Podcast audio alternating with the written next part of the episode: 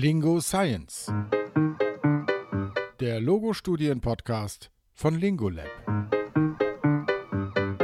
Verbal-gestische oder semantisch-phonologische Aphasietherapie. Welche hilft wem?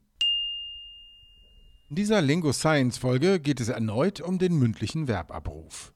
Die Studie der drei Forscherinnen Rodriguez, Raymer und González Rothy vom Veterans Affairs Brain Rehabilitation Research Center in Florida hatte zum Ziel, die Effekte von zwei verschiedenen Therapiemethoden zum Verbabruf zu vergleichen. Die verbal-gestische und die semantisch-phonologische Methode. Drei Probanden und eine Probandin mit Aphasie haben an dieser Studie teilgenommen. Vor der Behandlung wurden drei Aufgaben durchgeführt, um festzustellen, ob die Wortfindungsstörung semantisch oder phonologisch basiert war. Alle Teilnehmenden wurden sowohl mit der verbal-gestischen als auch mit der semantisch-phonologischen Methode therapiert. Die Therapieeffekte wurden durch das Vergleichen der Fähigkeiten vor und nach der Therapie bei einer Aufgabe zum Verbbenennen gemessen. Für die Studie wurden 60 schwarz-weiße Bilder verwendet, die gestisch darstellbare Tätigkeiten zeigten. Die Bilder wurden in drei Itemsets geteilt. Ein Set für die gestisch-verbale Behandlung, ein Set für die semantisch-phonologische Behandlung und das letzte Set als ungeübtes. Die Teilnehmenden wurden zwei bis dreimal pro Woche für 60 Minuten therapiert.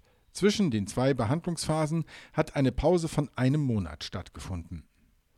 Die verbal-gestische Methode bestand aus vier Schritten. Alle vier Schritte wurden für jedes Item durchgeführt und das ging so. Erster Schritt. Das Bild wird präsentiert und das Verb dazu wird genannt und mimisch-gestisch dargestellt. Der Patient soll Wort und Geste dreimal wiederholen. Als Hilfen wird langsames bzw. Silbe für Silbe sprechen genannt. Zweiter Schritt.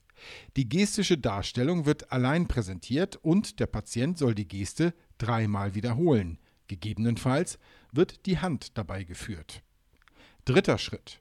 Das Zielwort wird nochmal mündlich präsentiert und der Patient soll es erneut dreimal wiederholen. Vierter und letzter Schritt. Nach einer fünfsekündigen Pause wird der Patient aufgefordert, das Zielwort und die dazugehörige Geste zu produzieren. Gelingt dies nicht, wird das korrekte Wort mit entsprechender Geste vorgegeben. Die zweite Therapiemethode, die semantisch-phonologische, bestand ebenfalls aus vier Schritten und wurde folgendermaßen durchgeführt. Erster Schritt. Das Bild wird gezeigt und das Zielwort wird gesagt. Die betroffene Person wiederholt, gegebenenfalls mit Hilfe, das Wort dreimal. Zweiter Schritt. Vier Ja-Nein-Fragen zu semantisch relatierten Wörtern und zu phonologischen Merkmalen des Zielwortes werden gestellt. Die semantisch relatierten Fragen beinhalten entweder ein assoziiertes Verb oder ein assoziiertes Nomen. Die phonologischen Fragen beziehen sich auf den Anlaut oder ein Reimwort. Es soll darauf geachtet werden, dass immer zwei der vier Fragen mit Nein, die anderen beiden mit Ja zu beantworten sind. Wird hier falsch geantwortet, korrigiert der Therapeut. Dritter Schritt. Das Zielwort soll vom Patienten nun dreimal, gegebenenfalls mit Hilfe, mündlich wiederholt werden. Vierter und letzter Schritt. Nach einer fünfsekündigen Pause wird der Patient nochmals aufgefordert, das Bild mündlich zu benennen. Die jeweils vier Schritte ermöglichen bei entsprechender Vorbereitung eine sehr strukturierte Therapie.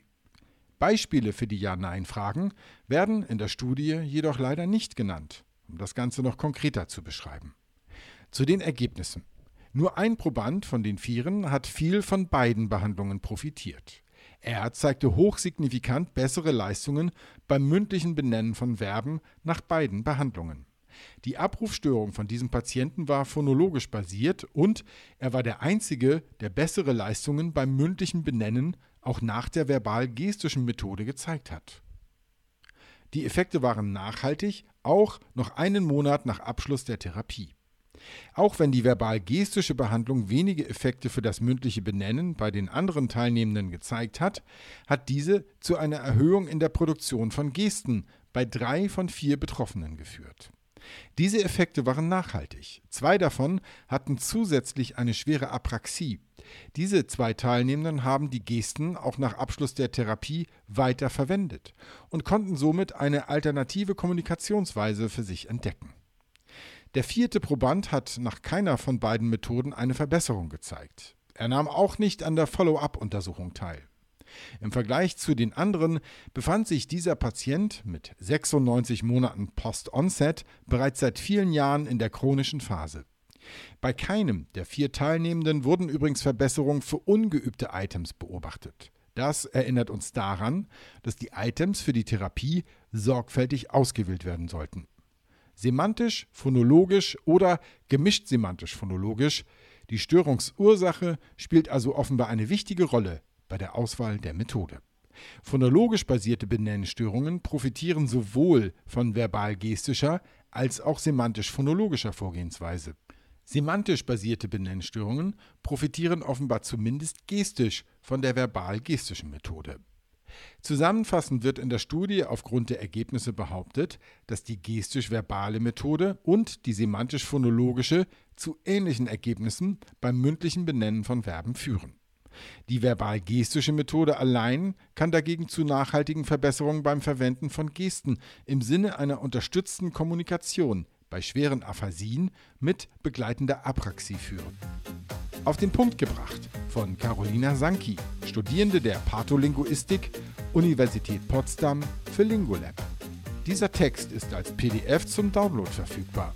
Dort findet sich auch eine Übersicht aller Quellen. Besuche uns auf www.lingo-lab.de. Dort findest du auch weitere Studienzusammenfassungen als Podcast. Lingolab. Digitale Lösungen für die Sprachtherapie.